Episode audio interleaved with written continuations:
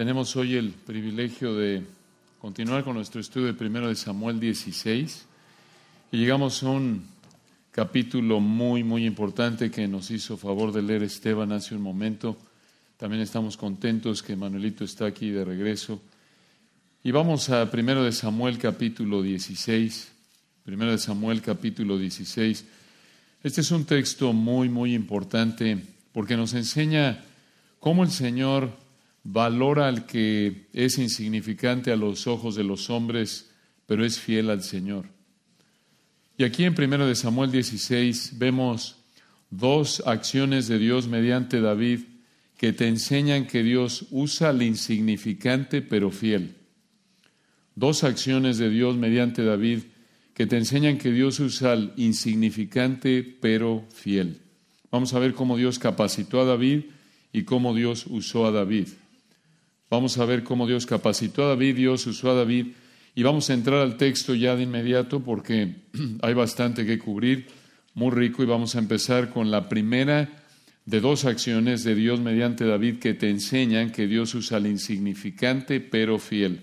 Versículos 1 al 13 nos presentan la primera. Observen cómo Dios capacitó a David. Dios capacitó a David. Recuerden que en el último versículo del capítulo 15 vimos al Señor y a Samuel profundamente tristes. ¿Por qué? Por el fracaso que Saúl fue como rey debido a su pecado. Recuerden que Samuel lloraba por Saúl como si yo hubiera muerto y en este punto entra primero de Samuel 16.1 y véanlo ahí en su Biblia, en el 16.1 dijo Jehová a Samuel, ¿hasta cuándo llorarás a Saúl, habiéndolo yo desechado para que no reine sobre Israel? En otras palabras, era momento de que Samuel dejara de llorar por Saúl en esta situación irreversible, esta situación de haber sido desechado por el Señor como rey. Y vean el versículo 1, aquí el Señor le dio instrucciones a Samuel para que preparara el reemplazo de Saúl. Versículo 1, llena tu cuerno de aceite. Este cuerno habría sido un cuerno hueco de carnero, de algún otro animal, Samuel tenía que tomar ese cuerno hueco y llenarlo de aceite de oliva, preparado de manera especial, esto es el aceite. Y el Señor le dijo al final del versículo 1, y ven, te enviaré a Isaí de Belén. ¿Quién fue Isaí? Fue el nieto de Boz y Ruth, como indica Ruth capítulo 4. Esto indica algo muy importante. Escuchen, al igual que Boz y Ruth en Ruth 4.12, Isaí era de la tribu de Judá. Esto es vital. Siglos después, Isaí tendría un descendiente que también nacería en Belén y que también nacería de la tribu de Judá. ¿De quién estamos hablando? Del Señor Jesucristo. Él nació en Belén. Según Mateo 2, Él es el león de la tribu de Judá. Como dice Apocalipsis 5, ¿coincidencia? Nunca. Aquí el Señor está, observen, dirigiendo a Samuel para preparar la llegada del Rey de Reyes a través de la tribu que él escogió para traer al Rey, el Señor Jesucristo, el león de la tribu de Judá. Ahora, ¿cómo sabemos que el Señor escogió a la tribu de Judá para traer al Rey? Porque siglos antes de primero de Samuel capítulo 16, lo dijo Jacob en Génesis 49, 10. Escuchen cómo lo dijo el Señor a través de Jacob en Génesis 49. Dice, no será quitado el cetro de Judá. Recuerden, solo un rey usa un cetro. Y continúa el texto en Génesis 49, 10, ni el legislador de entre sus pies hasta que venga Silo, y a él se congregarán los pueblos. Entonces vean ustedes el detalle minucioso del Señor alineando todo aquí para preparar la línea humana a través de la cual descendería el león de la tribu de Judá. Entonces, versículo 1, le dijo el Señor a Isaí, llena tu cuerno de aceite y ven, te enviaré a Isaí de Belén. Y versículo 1 al final, porque de sus hijos me he provisto de rey. Aquí el Señor le dijo a Samuel, ve con Isaí, porque vas a ungir a uno de los hijos de Isaí como reemplazo de Saúl. Pero vean cómo respondió Samuel, versículo 2. Dice el versículo 2 y dijo Samuel, ¿cómo iré? Si Saúl lo supiera, me mataría. ¿Por qué dijo esto Samuel? Porque aparentemente Saúl querría evitar que Samuel nombrara al nuevo rey. Observen que aquí Samuel tiene miedo. ¿Cómo? ¿Cómo es posible que el gran Samuel, que mató y cortó en pedazos a Gag en el capítulo 15, ¿cómo es posible que tiene miedo de Saúl? Esto indica, hermanos, que Samuel era un hombre con pasiones semejantes a las nuestras. Era igual que nosotros. Qué humillante es ver esto, qué triste es ver con qué facilidad le fallamos al Señor, como Moisés, como Elías, como Pedro. Después de estar en las alturas de la confianza en el Señor, nos desplomamos con tanta facilidad a las profundidades de la desconfianza en el Señor. Y esto nos ayuda mucho estar conscientes de lo débiles que somos, lo mucho que necesitamos estar alerta para huir de la tentación, para mantenernos en obediencia por la gracia de Dios, pidiéndole al Señor fortaleza constante. Aquí Samuel debería haber obedecido sin cuestionar al Señor, debería haber confiado en el Señor. El Señor no necesitaba que Samuel le dijera que su vida estaba en peligro si iba a Belén. Pero vean ¿Cómo respondió el Señor al miedo de Samuel? Versículo 2. Y dijo Samuel, ¿cómo iré? Si Saúl lo supiera, me mataría. Jehová respondió, toma contigo una becerra de la vacada y di, a ofrecer sacrificio a Jehová he venido. Observen la misericordia del Señor. Pudo haberle dicho, mira, cállate y ve. Lo pudo haber hecho. Pero aquí, para ayudarle a Samuel con su temor, le mandó a sacrificar un animal para que no hubiera sospecha por parte de Saúl, para que no hubiera sospechado nada Saúl. Vean, hermanos, nuestro Señor es tan misericordioso y compasivo. No tenemos un sumo sacerdote hablando del Señor Jesús, recuerdan en Hebreos 4:15, que no pueda compadecerse de nuestras debilidades, sino uno que fue tentado en todo según nuestra semejanza, pero sin pecado. Él entiende mejor que ningún otro humano, persona en el universo. Él es el Dios hombre perfecto en conocimiento y perfecto en empatía, siendo tentado igual que nosotros en todo. Por eso Hebreos 4:16 nos manda acercarnos confiadamente al trono de la gracia para alcanzar misericordia y hallar gracia para el oportuno socorro, para buscar su ayuda, buscar su gracia a través de la oración. Pero vean aquí en el versículo 3, el Señor le dijo algo más a Samuel.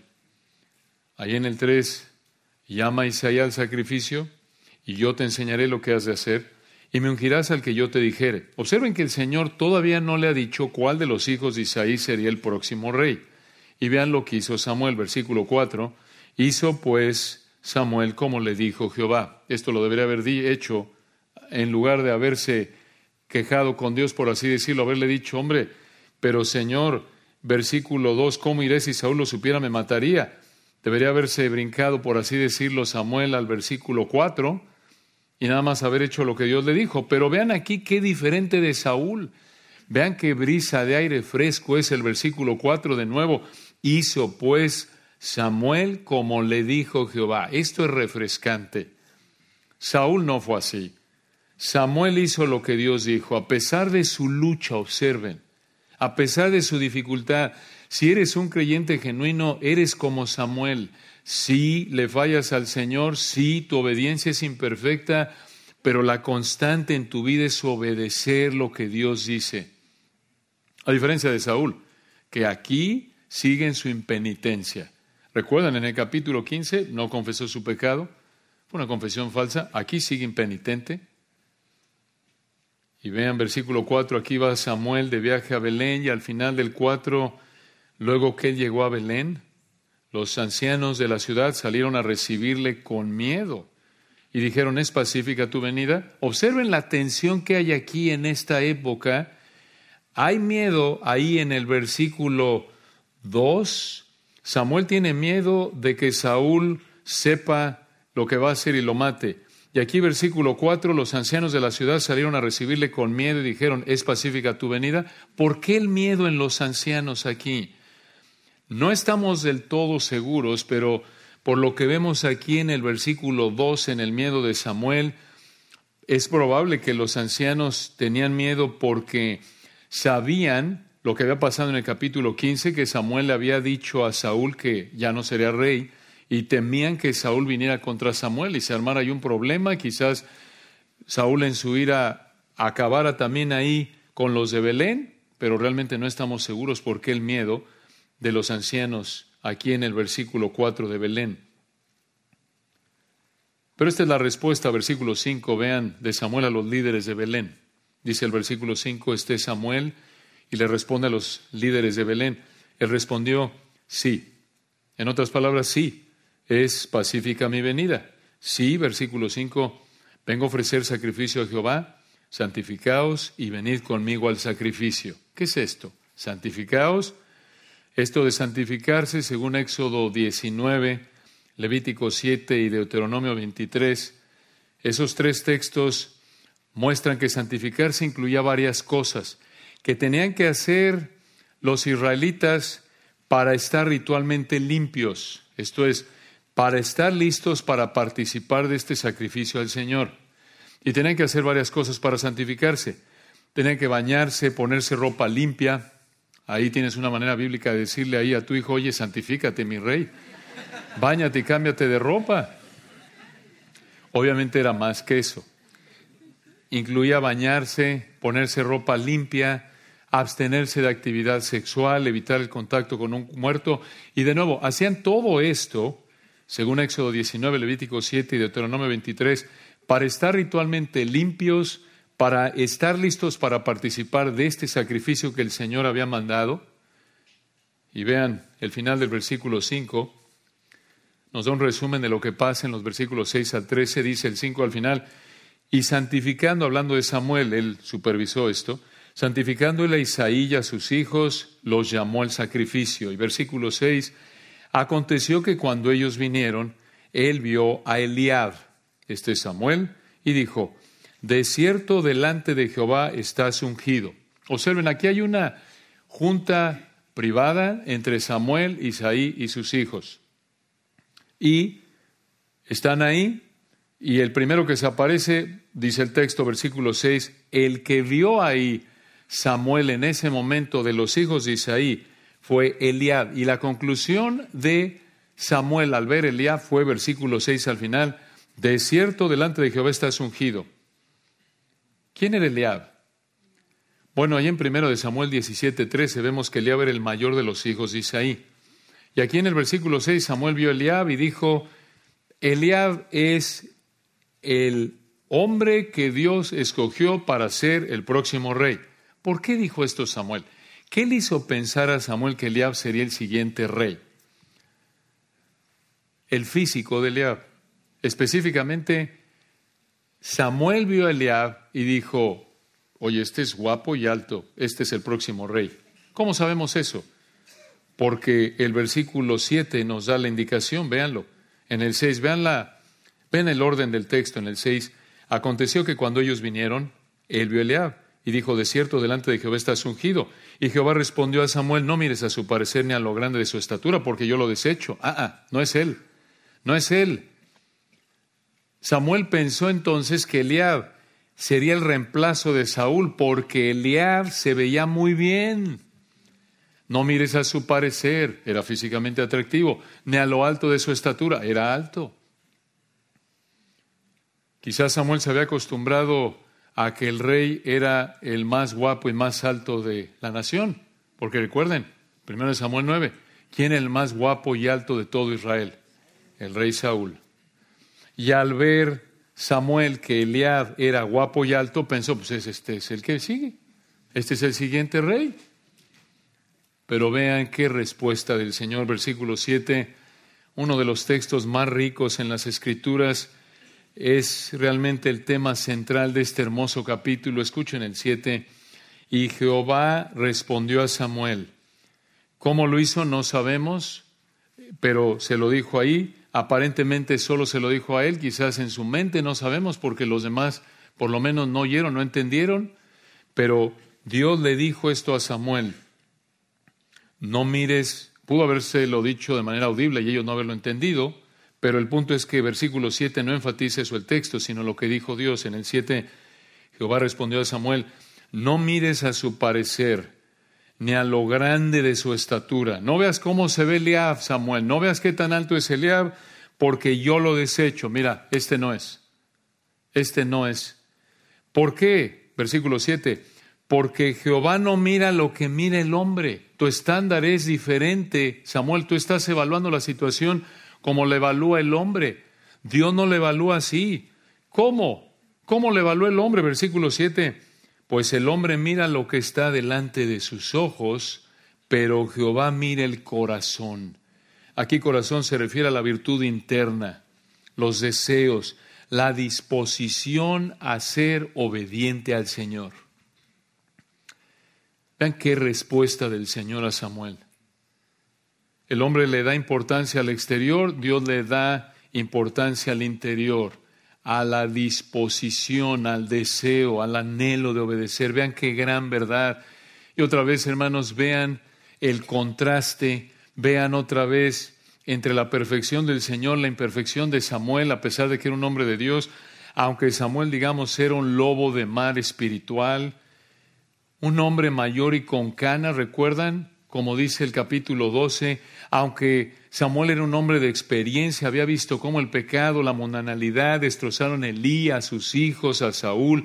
Aquí está Samuel, el líder espiritual, de este tamaño, de esta estatura espiritual, siendo corregido por el Señor. ¿Por qué? Porque Samuel fue cautivado por el físico de Eliab. Aquí Samuel pensó tristemente como Israel en primero de Samuel capítulos 8 y 10, ¿recuerdan? Pensando en solo lo que es atractivo para el ojo humano, para la mente humana, pero no en lo que es atractivo para el Señor. Recuerden, cuando Samuel le presentó a Israel a Saúl, les dijo, ahí está su rey, estaban felices porque era guapo y alto. Nunca cuestionaron si era un hombre de Dios o no. Y aquí tristemente Samuel estaba actuando en ese momento como Israel. De nuevo, hermanos, qué recordatorio, qué advertencia tan fuerte, mucha atención de que aún los líderes espirituales más fuertes como Samuel, los líderes espirituales más maduros como Samuel, con mayor experiencia como Samuel, pueden llegar a ser cautivados por el atractivo físico y darle importancia a lo que Dios no le da importancia. Qué lección. Qué lección, hermanos. Qué recordatorio de que el espíritu está dispuesto, mas la carne es débil. No te engañes, no, no que el Señor nos guarde de ser soberbios, de pensar, no, hombre, yo a mis años de ser cristiano, yo he visto, he visto, ven, no sabes lo que yo he vivido, lo que conozco de la palabra, no sabes las décadas que tengo en el Señor, todo lo que he oído y aprendido. No, no, a mí, a mí no me engañan. A mí las apariencias no me engañan. Yo tengo experiencia, yo soy un hombre que está en el Señor, tengo canas, cuidado el que piense estar firme, mire que no caiga. Aquí está Samuel. Qué lección, hermanos. No bajemos la guardia porque pensamos que tenemos mucha experiencia y hemos visto mucho y pensamos que conocemos mucho. No olvidemos lo fácil que es ser engañados por el atractivo físico. Vean cuán dados somos a darle más importancia a lo que se ve bien que a lo que agrada al Señor. Cuidado. De nuevo, esto nos debe humillar, esto nos debe recordar que la carne es débil, mucho, mucho más débil de lo que entendemos. Somos mucho más vulnerables a la tentación y al pecado de lo que entendemos. Y Samuel ilustra. Esto nos debe humillar, esto nos debe motivar a mantenernos en dependencia total del Señor en oración, en estudio constante de su palabra, para darle importancia a la obediencia al Señor antes que al atractivo físico. Pero el versículo 7 indica que a Dios le importa más de nuevo que seas obediente desde lo que piensas y quieres y lo que te motiva que tu atractivo físico. Dios mira el corazón. Qué verdad tan importante. Podríamos extendernos en un estudio a fondo aquí de tantas implicaciones. Esto va en contra del legalismo, lo externo sin lo interno, tantas ramificaciones, pero de nuevo nos tenemos que apegar aquí para seguir en el texto, pero un recordatorio más aquí, una verdad más que debemos señalar es que aquí vemos que Dios conoce todo lo que pensamos, todo lo que queremos, todo lo que sentimos. Dios mira el corazón. Y con esta respuesta del Señor de que Él mira el corazón, vean cómo Samuel cambió su perspectiva, versículo 8. Entonces, versículo 8, llamó Isaí a Abinadab y lo hizo pasar delante de Samuel, el cual dijo, tampoco a este escogido Jehová. Aparentemente esto implica que Dios de alguna manera eh, no le había dado la indicación de que era él, como lo vemos a continuación, cuando David le dijo es este. Pero aquí ya había entendido Samuel la lección, no es este, versículo 9. Sigue el que el siguiente hijo de Isaí, versículo 9.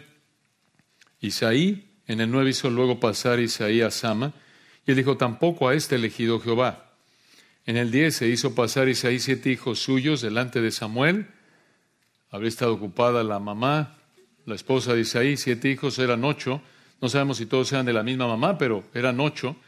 Aquí van siete, pero en el 10 vean, hizo pasar Isaí siete hijos suyos delante de Samuel. Pero Samuel dijo a Isaí, Jehová no ha elegido a estos.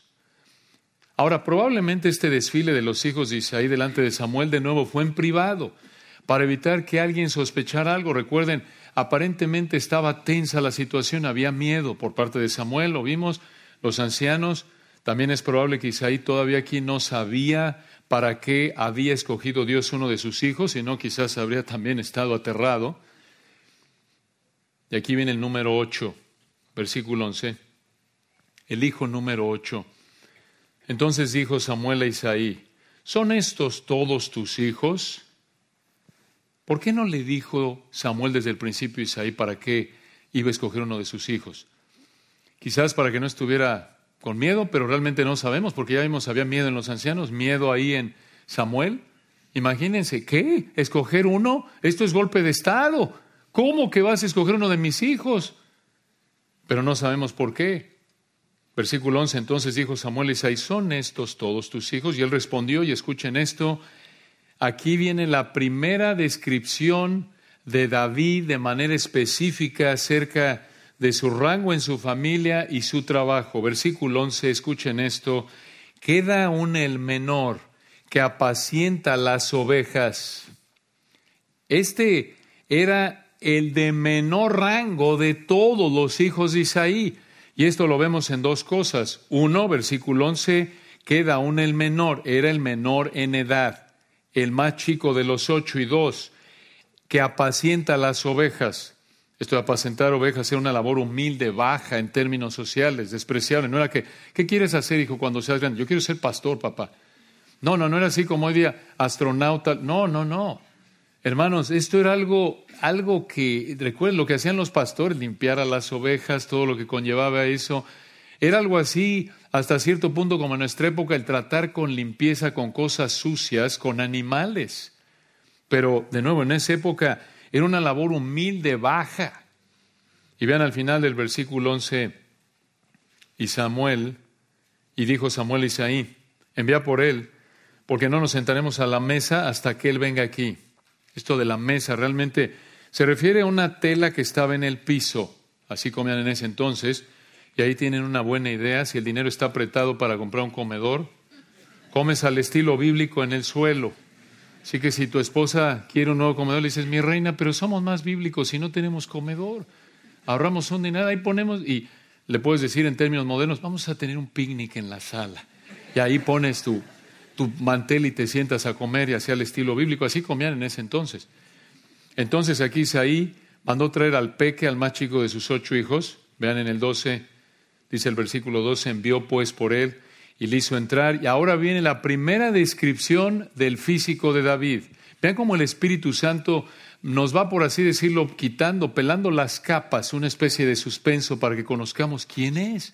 ¿Quién es el reemplazo de Saúl? Versículo 12 ya vimos en el 11 que era el más chico, era pastor, versículo 12, envió pues por él y le hizo entrar y era rubio. Una mejor traducción sería rojizo, era pelirrojo, hermoso de ojos y de buen parecer. En otras palabras, era muy guapo. Entonces Jehová dijo, levántate, esto es a Samuel, le dijo, levántate y úngelo, porque estés. Y dice, oye, ¿qué pasó, Señor? No que, no que mirabas, no que tú no veías lo que ve el hombre, no que tú, Señor, no mirabas lo que mira el hombre, ve, aquí vuelves a escoger un modelo para que sea el próximo rey. Es correcto, el Señor no mira lo que el hombre mira, versículo 7, él mira el corazón, entonces, ¿por qué escogió a David, que era físicamente atractivo, para que fuera el rey? Por su corazón, versículo 7. Él mira el corazón. David era un varón conforme al corazón de Dios, como dice primero Samuel 13, 14. ¿Qué significa eso? ¿Qué quiere decir eso de que David era un varón conforme al corazón de Dios?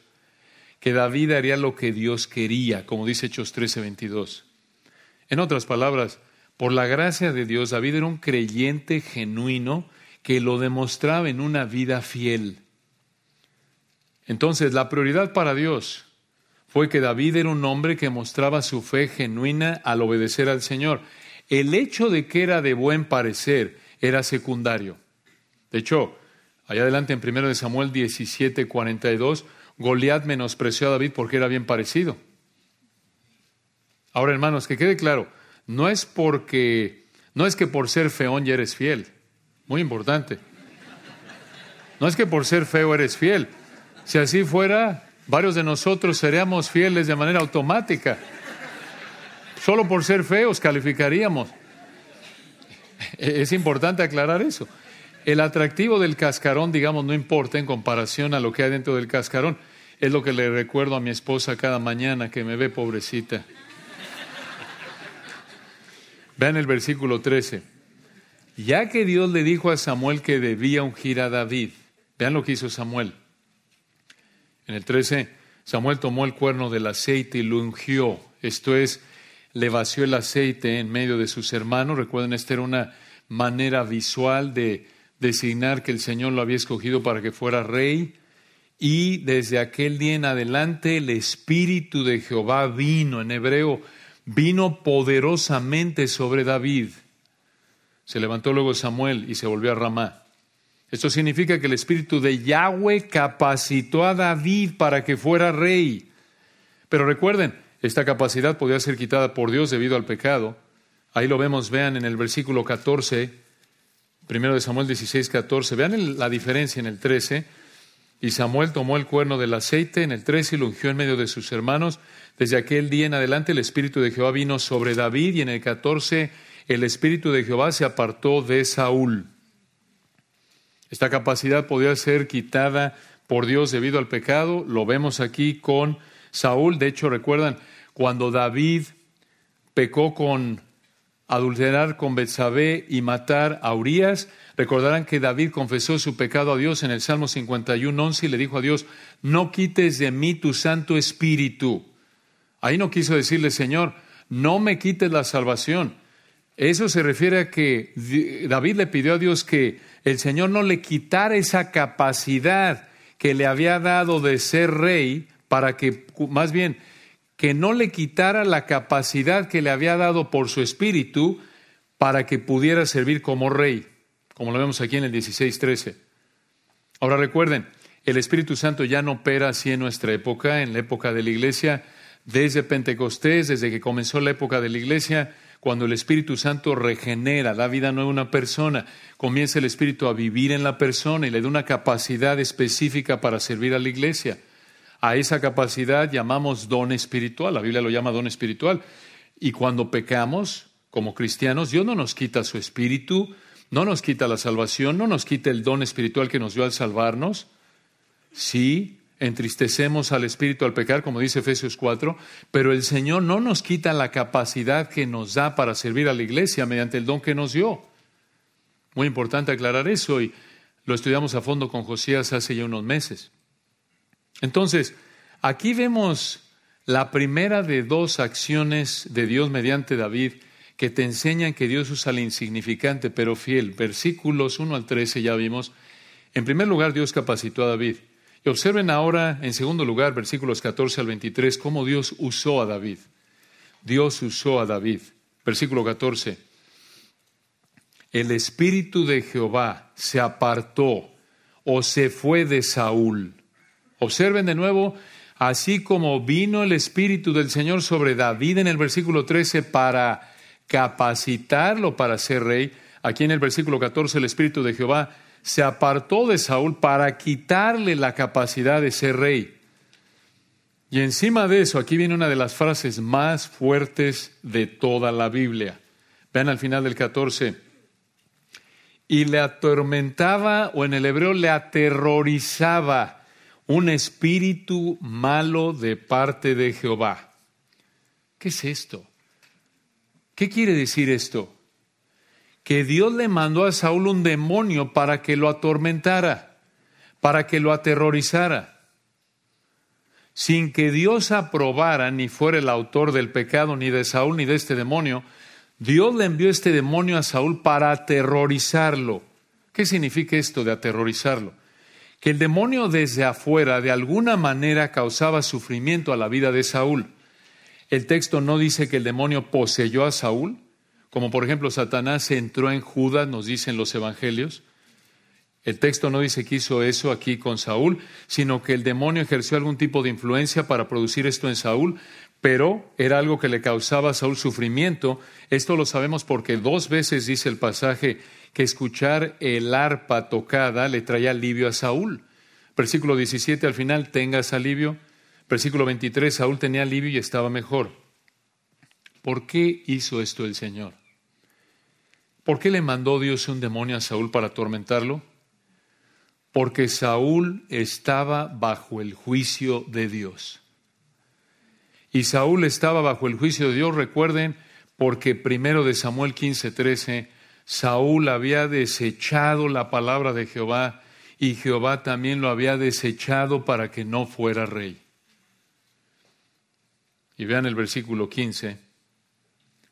Entramos realmente una de las etapas más terribles de la vida de Saúl, realmente la peor etapa de su vida. Ya va en declive aquí, de aquí hasta su muerte al final de primero de Samuel, versículo 15. Y los criados de Saúl le dijeron, he aquí ahora un espíritu malo de parte de Dios te atormenta. Vean el discernimiento de los criados. ¿Cómo supieron los criados que un espíritu malo de parte de Dios lo atormentaba? El texto no lo dice, quizás demostró una conducta anormal, sobrenatural. El texto no lo dice, pero dijeron la verdad, fue correcta la evaluación de los creados. Y esta es la recomendación de los creados para el rey, para su jefe, para enfrentar la situación. Versículo 16. Esto es los creados diciéndole a su rey Saúl en el 16, diga pues nuestro Señor a tus siervos que están delante de ti, que busquen alguno que sepa tocar el arpa para que cuando esté sobre ti el espíritu malo de parte de Dios, Él toque con su mano y tengas alivio. Y en el 17, Saúl respondió a sus criados, buscadme, pues, ahora alguno que toque bien y traédmelo. Observen, hermanos, que Saúl no buscó alivio al pedirle a Dios que tuviera misericordia de él. No confesó que había persistido en pecar en el capítulo 15. De hecho, ni en el capítulo 15 ni en el 16 vemos arrepentimiento en Saúl. Lo que hizo Saúl aquí, vean, en lugar de buscar el perdón de Dios a través de haberse humillado y haber confesado su pecado y haberse arrepentido, lo que hizo aquí Saúl fue buscar alivio en la música. Aun cuando sabía que Dios le había mandado este espíritu malo. Y aquí tienen ustedes a Saúl actuando como el incrédulo clásico, el incrédulo clásico que sufre debido a su pecado y busca aliviar su dolor con música o alcohol o vacaciones o compras o algún otro remedio externo que le traiga algún tipo de alivio externo. Escuchen hermanos, una aplicación para nosotros. No debemos actuar como Saúl en este sentido.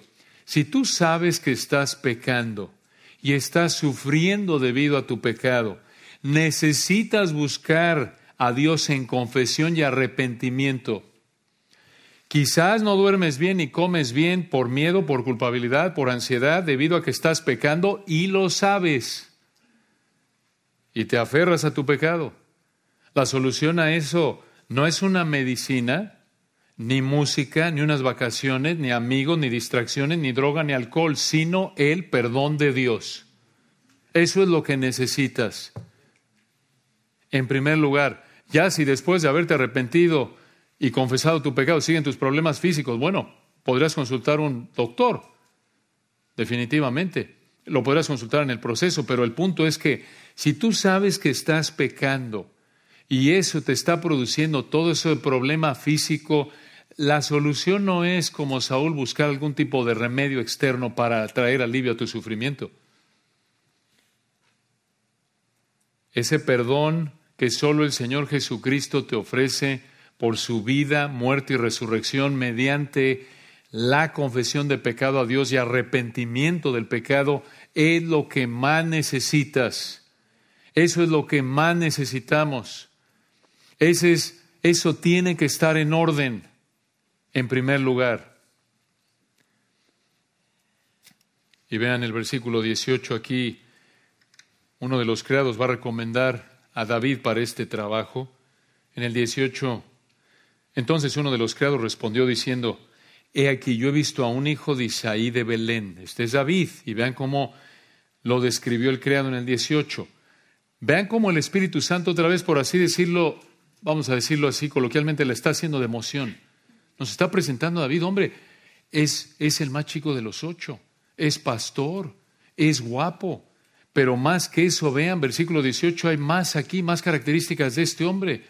18, que sabe tocar, esto es, era músico, y es valiente y vigoroso y hombre de guerra, era un soldado valiente preparado, prudente en sus palabras, era sabio, y hermoso, físicamente atractivo, pero esto es lo mejor de todo, al final del 18, lo más importante, y Jehová está con él.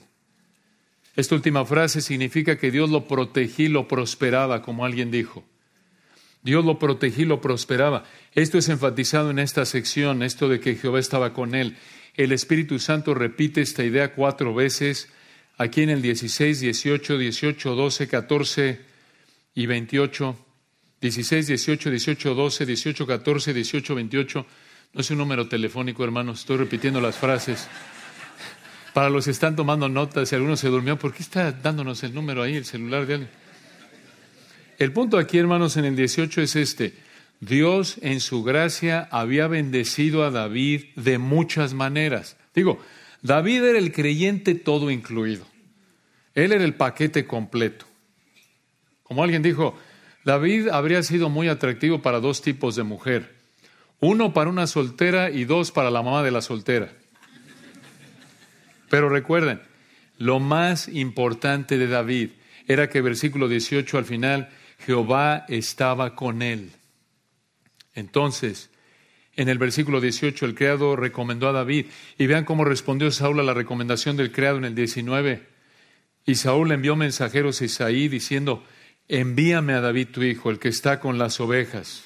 Podríamos pensar, oye, pero no le pidió ni, ni permiso al papá. ¿Por qué? Bueno, porque Saúl era el rey. Y como rey en esa época, él tenía la autoridad de hacer eso, como lo vemos en 1 de Samuel 8:11. Pero aquí tenemos un gran indicador, escuchen, de que Jehová estaba con David, de que David era un hombre conforme al corazón de Dios. Lo vemos en el versículo 19. ¿Por qué? Porque ya vimos, hermanos, ahí en 1 de Samuel 16:13, que David ya sabía que iba a ser el próximo rey. ¿Qué hizo David? Les dijo a Isaías, sus hermanos, ¿saben que Yo estoy hasta acá de que me traten como, como el más chiquito, el pastorcito. Sáquense a bañar. Yo no voy ya a cuidar ovejas. Van ustedes, yo voy a ser el próximo rey. Ahí te las arreglas tú, papá, y mis hermanos, porque yo voy a ser el próximo rey. Acostúmbrense a recibir mis órdenes porque yo voy a ser el próximo rey. Se acabó. No, hermanos, ¿qué hizo David? Versículo 19. Saúl envió mensajeros a Isaí diciendo, envíame a David, tu hijo, el que está con las ovejas. Ya sabía que era rey, versículo 13, pero vean la gracia de Dios en su vida. Él regresó a su trabajo de estar con las ovejas. Él era un hombre humilde, sumiso a Dios. Y versículo 20, vean lo que hizo Isaí para mandar a su hijo al rey que había pedido a su hijo. En el 20 tomó Isaí un asno cargado de pan, una vasija de vino y un cabrito y lo envió a Saúl por medio de David su hijo. ¿Por qué hizo esto? Porque era parte del protocolo, de la costumbre de llevarle regalos al rey. Así como en esta época llevamos quizás algún regalito cuando nos invitan a comer, si nos da tiempo, si no se nos olvida, esa es la idea normalmente. Pero versículo 21, vean qué pasó aquí. Versículo 21, muy importante este texto. Y viniendo David a Saúl, estuvo delante de él y le amó mucho. Esto es, Saúl amó mucho a David y le hizo su paje de armas. Esto muestra que Saúl confiaba en David. David le cuidaba las armas y esto habría hecho que se conocieran de cerca. Y vean, hermanos, la soberanía perfecta de nuestro Señor en operación. Dios usó el sufrimiento causado por el espíritu malo para reunir a Saúl y a David. Escuchen, el hecho de que Saúl persistió en su pecado, a pesar de haber estado tan cerca de un hombre de Dios como David, remarca su culpabilidad. Porque de nuevo, en ningún punto aquí, capítulo 15, 16 en adelante, se arrepintió genuinamente. Y a partir de aquí escuchen, y hasta el final del primero de Samuel, vemos que el Señor usó esta relación entre Saúl y David de varias maneras. Por ejemplo, unos capítulos más adelante, vemos que Saúl se volvió un instrumento de sufrimiento para David. Escuchen esto. Dios usó un demonio para afligir a Saúl, para disciplinarlo. Y Dios usó a Saúl para afligir a David, para santificarlo. ¿Por qué hizo esto el Señor? ¿Por qué aquí no quitó el Señor a Saúl de esta posición como rey? ¿Por qué el Señor no simplemente mató a Saúl? Ya lo había desechado. ¿Por qué no quitó a Saúl para que la, la, vida de David fuera mucho más fácil y llegara al trono de inmediato? En base a varios pasajes podemos encontrar por lo menos tres razones por las que el Señor mantuvo a Saúl para afligir a David. Tres razones. Una, para fortalecerlo. En resumen, para santificarlo, claro, pero siendo un poco más específicos, para fortalecerlo. Para fortalecerlo. Escuchen, a partir de primero de Samuel y los Salmos, vemos que Dios usó ese sufrimiento causado por Saúl para fortalecer la vida espiritual de David, para fortalecer la confianza de David en Dios, para fortalecer la dependencia de David en Dios. Si Dios pone un Saúl en tu vida, si Dios pone alguien en tu vida que te cause sufrimiento y puede ser un cónyuge, un hijo, un compañero de trabajo, un hermano en la iglesia, si Dios pone un Saúl en tu vida, alguien que te cause sufrimiento, es una oportunidad para que fortalezcas tu dependencia en el Señor mediante el estudio de su palabra en oración confiando en Él. Y aquí en 1 Samuel 16, 18 podría haber otro indicador del por qué Dios usó a Saúl para que David sufriera tanto.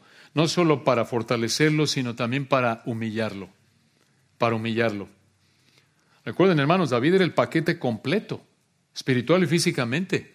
Pero tanta bendición temporal y espiritual de Dios para David, quizás en algún punto pudo haber tentado a David a la soberbia, como Pablo lo hizo, como el Señor lo hizo con Pablo en 2 Corintios 12, que le mandó el aguijón en la carne para que no se enalteciera, ¿se acuerdan? Y quizás esta fue una razón por la que Dios usó a Saúl para traerle tanto sufrimiento a David, para mantenerlo humilde, en dependencia de Dios, para que David no dependiera de sus habilidades musicales, ni de su valentía, ni de su habilidad en la guerra, ni de su prudencia, ni de su atractivo físico. Dices tú, bueno, lo bueno es que yo soy feo, no soy bueno para la guerra, no sé tocar instrumentos, no tengo problema ahí en, en soberbecerme. No, hermanos, a lo mejor en esas áreas no, pero hay tanto pecado en nosotros todavía. Tanto pecado que el Señor puede poner un Saúl en tu vida para humillarte, para humillarme. Y si Dios pone un Saúl en tu vida, humíllate. Piensa en esto, es una manera en la que Dios te coloca en una posición de bendición a través del sufrimiento. ¿Cómo? Porque Dios resiste a los soberbios y da gracia a quienes? A los humildes. Y Dios puede usar un Saúl en tu vida para llevarte a tus rodillas al causarte sufrimiento a través de esa persona para humillarte y entonces al estar siendo humillado, al humillarte de nuevo, Dios da gracia. Dios te da la capacidad de sobrellevar esa situación. Dios te da fortaleza en medio de esa situación.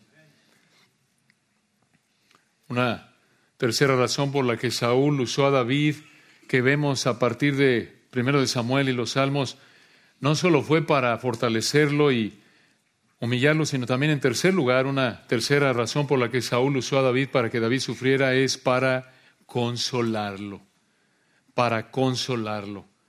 ¿Cómo? Con los salmos, lo vemos reflejado ahí, vemos junto con muchos creyentes de otras generaciones, vemos cómo Dios lo consoló y lo vemos expresado en esos salmos. Y Dios usa esos salmos escritos por David para consolarnos, ¿no es cierto? Y muchos de esos salmos David los escribió cuando Saúl lo estaba persiguiendo para matarlo. Entonces, si Dios pone un Saúl en tu vida, estudia la palabra, estudia los salmos. El Señor puede usar su palabra, como dice Romanos 15, 4. Las cosas que se escribieron antes para nuestra enseñanza se escribieron a fin de que por la paciencia y la consolación de las escrituras tengamos esperanza. El Señor nos coloca en esas situaciones, puede ser a través de un Saúl, para que lo busquemos a través de su palabra, y Él usa su palabra para consolarnos. Y vean, hermanos, versículo 22, vean cómo termina el capítulo 16, 22. Saúl envió a decir a Isaí, yo te ruego que esté David conmigo pues ha hallado gracia en mis ojos. Lo ama. Saúl le pidió a Isaí que le dejara a su hijo David trabajando con él de manera permanente porque le caía bien, ha hallado gracia en mis ojos.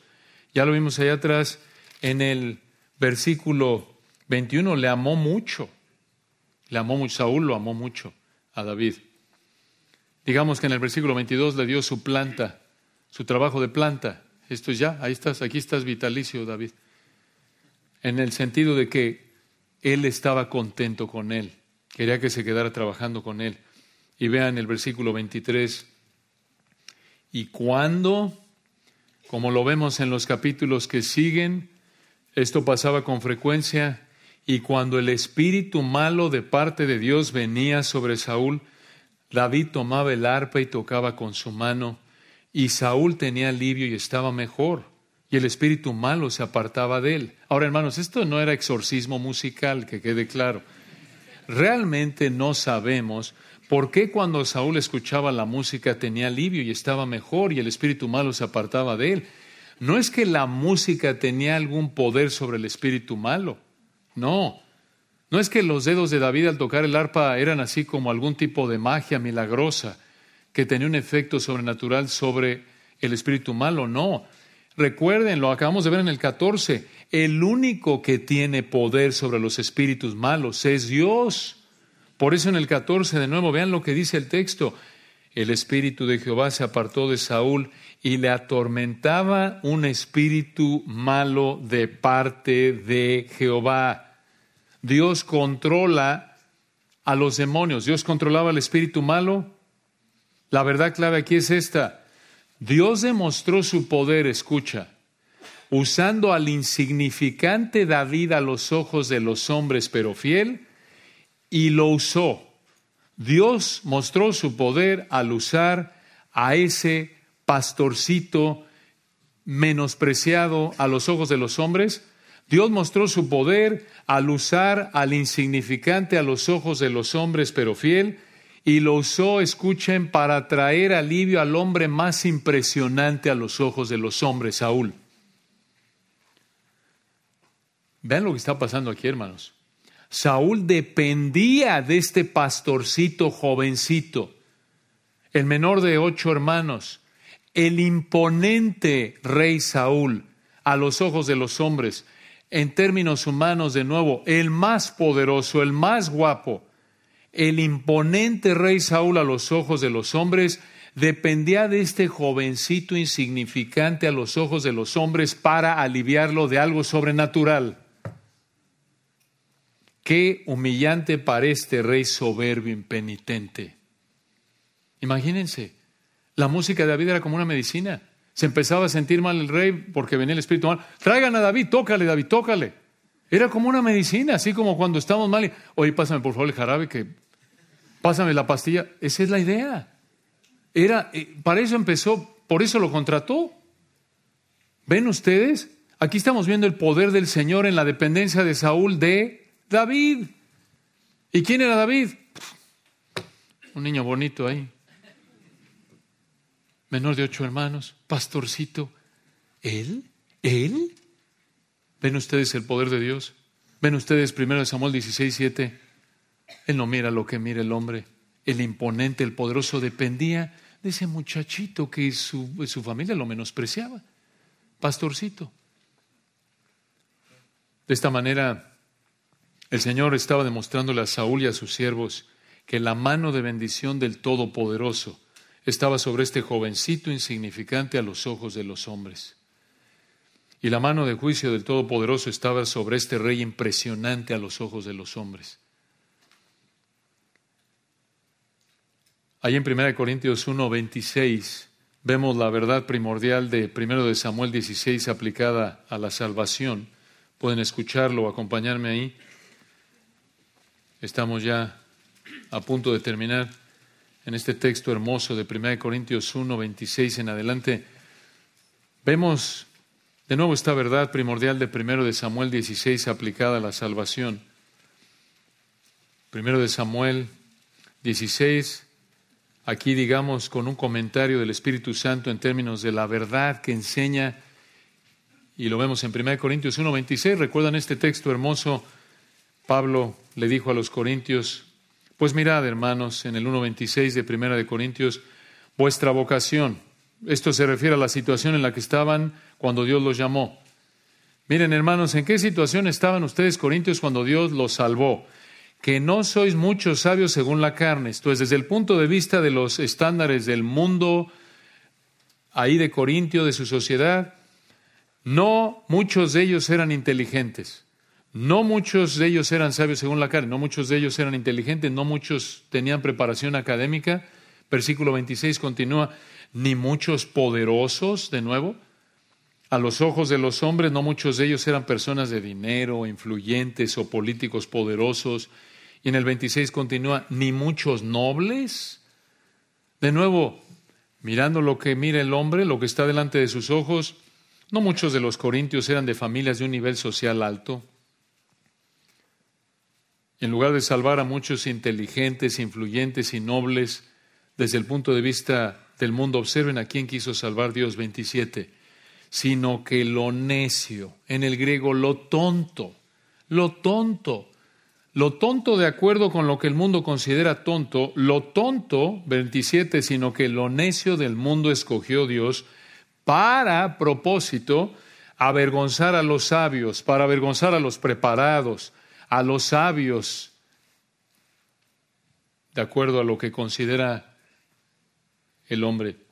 Y el 27 continúa, y lo débil del mundo, de nuevo débil, de acuerdo con el mundo, escogió Dios, para Propósito, ¿para qué hizo esto Dios? Para avergonzar a lo fuerte, de acuerdo con el mundo. Y en el 28, y lo vil, esto es lo insignificante, lo bajo. En contraste a los nobles del 26. Y lo vil del mundo y lo menospreciado escogió Dios y lo que no es, esto es los que son como nada. Los que el mundo menosprecia a tal punto que son considerados como si no existieran. ¿Para qué? ¿Para qué hizo esto el Señor? ¿Para qué el Señor escogió a personas tan menospreciadas, despreciadas por el mundo? al final del 28, para deshacer lo que es. Dios escogió lo opuesto de lo que el mundo valora con el fin de que, versículo 29, nadie, ninguna carne, la idea ahí, ninguna carne se jacte en su presencia. El ser humano no es más que carne débil, mortal, temporal, limitado, no tiene de qué jactarse en la presencia de Dios y menos con la salvación aunque el hombre mira lo que está delante de sus ojos, hermanos, eso no tiene valor a los ojos de Dios. Hace años un hermano que ya está con el Señor dijo algo sabio acerca de primero de Samuel 16. Escuchen, mejor un hombre insignificante pero fiel a los ojos de los hombres que un hombre impresionante a los ojos de los hombres pero no fiel. Y lo mismo en el caso de una mujer. Mejor una mujer insignificante pero fiel a los ojos de los hombres que una impresionante a los ojos de los hombres pero no fiel. Esto solo es posible estando en Cristo y cultivando la santidad. Hermanos, por el poder del Espíritu, que no nos deslumbre el físico, sino lo espiritual. concentrémonos en ser espiritualmente agradables a los ojos de Dios, por encima de ser físicamente atractivos a los ojos de los hombres. Recuerden, el ejercicio corporal para poco es provechoso, pero la piedad para todo aprovecha. El hombre exterior se va desgastando, pero el interior se renueva de día en día. Dios mira lo que el hombre no mira, mira el corazón.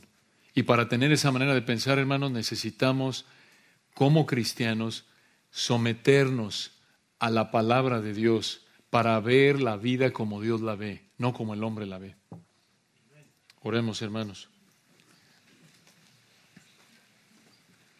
Padre, gracias por este texto hermoso, tan rico, tantas verdades, Señor, aquí. Gracias porque vemos tu soberanía, colocando a David, preparando siglos antes todo detalle para tu venida, tu primera venida, preparando desde ahí realmente todo para tu segunda venida y tu reino milenial. Y como leíamos en el Salmo 89 hace un momento, también preparando a ese hombre con quien harías ese pacto para cumplirlo en ese descendiente de David, nuestro amado león de la tribu de Judá. Gracias por él. Y también, Padre, gracias por este texto que nos humilla, nos alienta. Danos sabiduría, Señor, para entender que si colocas un Saúl en nuestra vida, puede ser para fortalecernos, para humillarnos, para consolarnos. Danos sabiduría, Señor, y perdónanos por ser con tanta frecuencia y no darnos cuenta a veces como el mundo, cautivados por lo físico, dándole más importancia al atractivo físico que a la vida espiritual. Que recordemos el ejemplo de Samuel Padre, que a pesar de que pensamos que sabemos mucho, o que tenemos mucha experiencia, no somos invulnerables a la tentación. Gracias, Señor, por enseñarnos la necesidad tan grande que tenemos de vivir en dependencia continua, intensa, desesperada de ti a través de tu palabra, a través de la influencia de estar en una congregación comprometidos. Oramos por aquellos, Señor, que no te conocen. Si alguien en esta mañana no te conoce, oramos que le des entendimiento y que abras su corazón, que pueda entender que para tener esta perspectiva necesitas tú darle vida espiritual. Que entienda, Señor, tu amor, que estás dispuesto a perdonarlo. Si Él viene a ti arrepentido, reconociendo que no puede ofrecerte nada más que su pecado, que entienda que lo que tú le debes es el infierno eterno y que clame a ti en arrepentimiento y fe entienda que Cristo Jesús vino al mundo para salvar a los pecadores. Gracias Señor por habernos dado la bendición de estar juntos en esta mañana y haberte adorado. Damos la gloria a través de nuestro Señor Jesucristo a ti. Amén.